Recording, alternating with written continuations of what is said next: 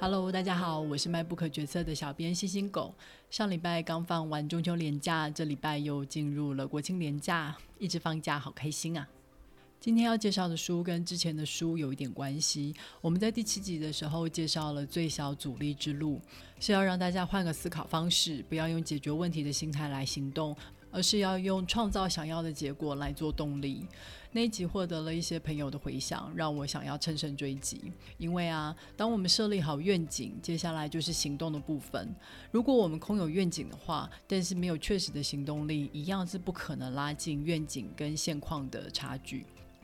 不过，我觉得在《最小阻力之路》这本书里面，关于实践的部分讲得不够清楚，所以决定另外再介绍一本关于实践的书。这本书就是《原子习惯》，这是一本非常畅销的书，它应该已经盘踞排行榜前十名好长一段时间了。哈哈，我知道很多人对于畅销书都会有不由自主的排斥跟反感，觉得看畅销书就很像是跟风仔的行为。不过呢，我自己看了这本书以后，觉得它非常的脚踏实地。嗯，看完以后真的会兴起一种啊，原来这么简单啊，我也可以做的强大信心。好了，那就让我们来看看作者提供了哪些秘诀吧。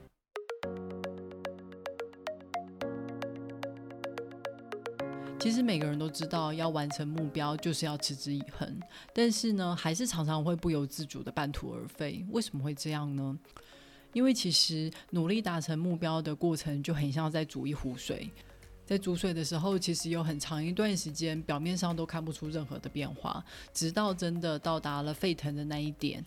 才会开始疯狂的哔哔啵啵的冒泡，但是很多人就是在这个累积能量的过程当中，还没有到达引爆点之前，就失望的放弃了。是不是会觉得人怎么这么的不理性啊？嗯，的确哦，人的确不是理性的动物。我们的大脑呢有两个系统，一个是系统一，代表的是自动化的直觉思考；一个是系统二，是用来做理性分析、决定判断的。系统二非常的耗费心力，因为大脑要不停的运转，要去收集资料，要去分析现况，然后再决定现在要采取什么样的行动。通常是我们用来处理全新的状况。如果当状况反复的发生的时候，我们的大脑就会把这些已经证明有效的行动变成自动化，这就创造了习惯。习惯就是把某个行为从系统二转化到系统一，一切都变成是不假思索、下意识的在执行这个行为，不需要再动用理性来做选择，来说服自己不要放弃，那么自然半途而废的几率就会降低很多。所以持之以恒最好的方法就是把这些我们想要的行为转化成习惯。习惯就像是一个一个小小的元件，它们看起来好像无关紧要，但是日积月累之下，就会像你在煮一壶水，温度慢慢的升高，最后到达了沸腾点。这就是原子习惯的意义。要建立习惯有四个步骤，第一个步骤是提示，就是我们的大脑在接收到这个讯号的时候，会告诉自己说：“哦，要开启一个行动喽。”第二个步骤是渴望。我们渴望的不是行动本身，而是行动之后带来的状况改变。如果没有渴望的话，前面的提示是没有任何意义的。渴望连接了我们的情绪与感觉，所以让我们产生动力去行动。因此，第三个步骤是回应，也就是我们所执行的行为。它回应的是渴望所连接到的刺激，最后回应带来了奖赏。奖赏所带来的愉悦感跟满足感，会让大脑把这个回应的行为标注成有用的，下次还要再做。那么下次大脑再看到同样的提示，就会知道要采取什么样的行动。反复个几次，这个自动化的过程就会形成习惯，就建立了。所以呢，采取这四个步骤：提示、渴望、回应、奖赏，我们就可以用来建立习惯。如果今天我们要建立一个好习惯，我们就要让提示显而易见，让这个习惯很有吸引力，而且行动起来很容易，最后带来的奖赏又令人满足，就可以加速这个自动化的过程。反之，如果今天我们让提示变得非常的不明显，让习惯没有吸引力，而且行动起来困难重重，最后带来的奖赏又很逊，就会让我们不想做这个行为，也就是帮助我们破除一个不好的习惯。所以，利用这四个步骤，不只可以帮助我们建立一个好习惯，也可以带我们破除一个坏习惯。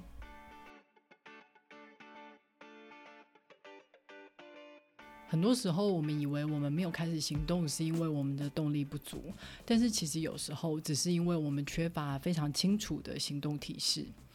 例如，我们跟自己说：“诶，要多写一些文章，要定期运动。”但是却都没有说这些行动应该要在何时何地发生。最后的结果就是，诶，永远都不会发生。所以呢，我们在计划行动的时候，应该要有这样的具体内容。我会在什么时间，在什么地点做什么样的行为？举例来说，我会在每天晚上六点在客厅健身一个小时，或是说，我会在每周四下午两点在书房里面写出一篇文章。这个方法就叫做执行意向。我们明确的知道我们会在什么时间、怎么样的执行我们的计划。那么时间点到的时候，我们就只要按照计划执行就好。只要重复的次数够多，我们就会像狗听到铃声就会分泌唾液的那个实验一样，只要时间一到，就会下意识的去执行设定好的行动。提示也可以来自于环境或是不同的情境。举例来讲，现在很多人在家上班，但是还是会换上出门上班的衣服，因为这个提示就可以暗示自己要开始上班喽，要进入上班的情绪。所以善用提示，其实就可以很快的帮助大脑进入某个行为。不过我们要小心的一点就是，我们要小心不要把不同的习惯的提示混合在一起，因为当不同的习惯混合在一起的时候，一定都是轻松的那个习惯获胜。举例来讲，我们可以在客厅看书或是看电视，但是大部分的时候，你就会发现你都在看电视，书只是丢在一旁。所以我们要为自己创造有纪律、容易养成习惯的环境，而不是每次都想挑战自己的自制力。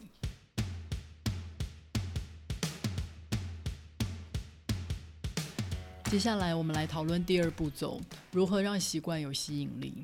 我们最早的习惯其实可能不是来自选择，而是来自模仿。因为人类是群居动物，我们喜欢寻求归属感。所以那些能帮助我们融入群体的行为就会变得有吸引力。我们会模仿亲近的人。所以呢，如果要创造一个好的习惯，最有效的一个方法就是加入一个把你想要的习惯视为常态的团体。举例来讲，如果你身边都是爱运动的朋友的话，你很有可能就跟着他们一起去健身，一起去从事户外运动，或是你加入了一个读书会。里面的人常常在分享他最近看了什么书，有什么感想，你也会自然的变成一个爱看书的人。这就是团体的力量。这些行为把我们想要获得别人的赞美与认可的渴望绑在一起，让我们更想做这些行为。所以，如果习惯是跟正面的感受连接在一起的话，就会让这个习惯变得有吸引力。但是如果它是跟负面的感受连接在一起的话，就可以破坏这个习惯的吸引力。举例来讲，吸烟它可以被视为是一个很酷、很成熟的行为，但是反过来，它也可以跟呃令人不悦的臭味连接在一起。就看你是想要加强这个行为的动机，还是想要降低对这个行为的渴望。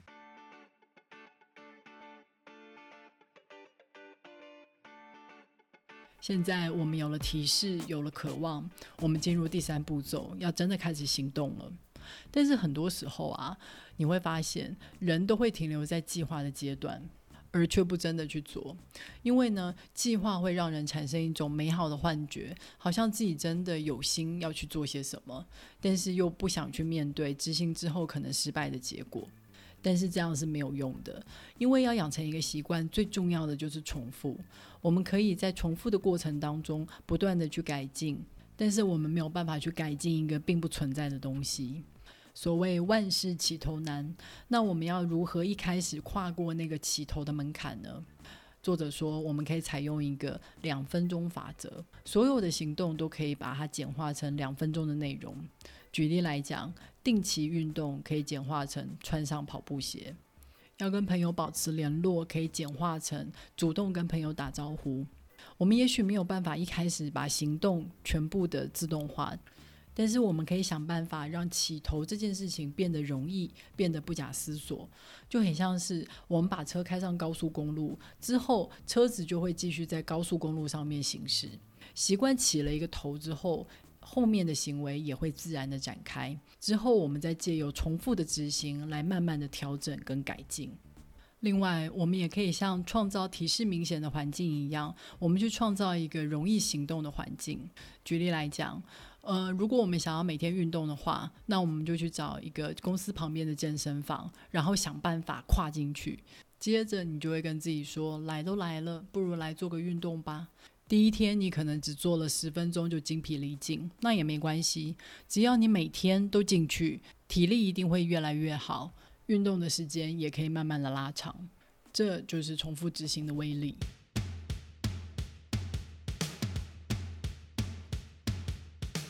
行动之后带来的奖赏所获得的满足感，会让大脑把这个行动标注成有用，而乐意反复在做。这是我们的天性。但是呢，我们的天性有一个矛盾的点，就是我们喜欢立即的回馈。所以我们才会常常被坏习惯给吸引，就像 Netflix 会一集一集的看下去，因为获得的满足感是立即的，但是长期熬夜对身体的影响却是几年之后才会看到。所以呀，在我们建立习惯之前，在我们看到习惯所带来的好处之前，我们要刻意的为自己设计一些立即回馈的机制，来让自己感到满足。作者提出了一个回温针策略。举例来讲，如果我今天做完一组运动，那么我就把回纹针从一个罐子移到另外一个罐子。这种视觉效果提供了我们每天都有在执行、每天都有在进步的一个清楚证据。看着空罐渐渐被填满，其实是会上瘾的。这让我想到之前很红的子弹思考整理术，也是用一样的手法。我们利用每天的日志来追踪我们的习惯，如果有执行就打勾，如果没有执行就留白。看着每天都是打勾的状态，会带来一种莫大的满足感。老实说，我已经为二零二一年准备了一本子弹笔记本，打算来确实的实行看看。不过，水能载舟，也能覆舟。习惯虽然能够带来很多的好处，但是它也会让我们陷入一个盲区。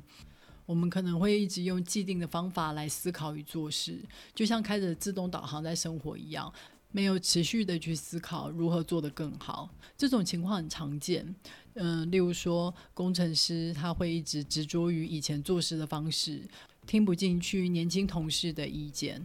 或是说，一个歌手他做了一张大卖的专辑之后，就一直重复一样的路线，没有新的突破。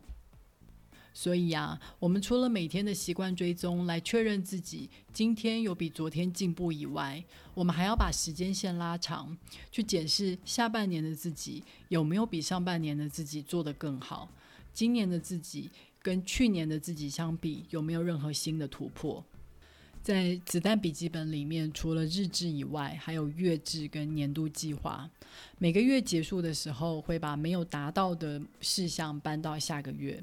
如果某些计划它被反复的搬到下个月，再下个月，那就代表有事情需要调整。不管是时间的分配、做事的方法，甚至是计划本身。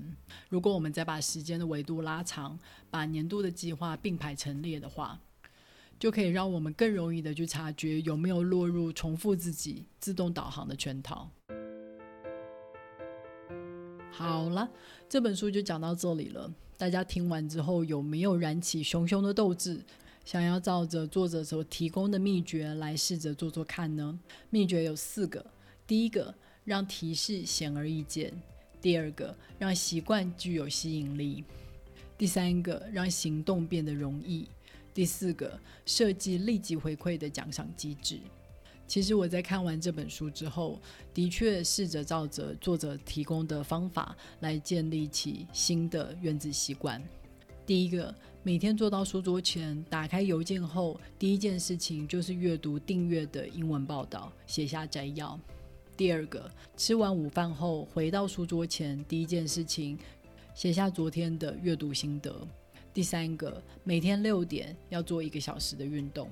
我自己觉得有明确的时间、地点的提示，的确提高了行动的执行率。不过，我还想要加强立即回馈的机制，所以才想要试试看子弹笔记本来追踪我的习惯。至于成效会如何，就让我们半年之后再回头来检视看看。听众朋友，如果有任何的心得，也欢迎与我分享哦。好啦，那我们就下周再会喽，拜。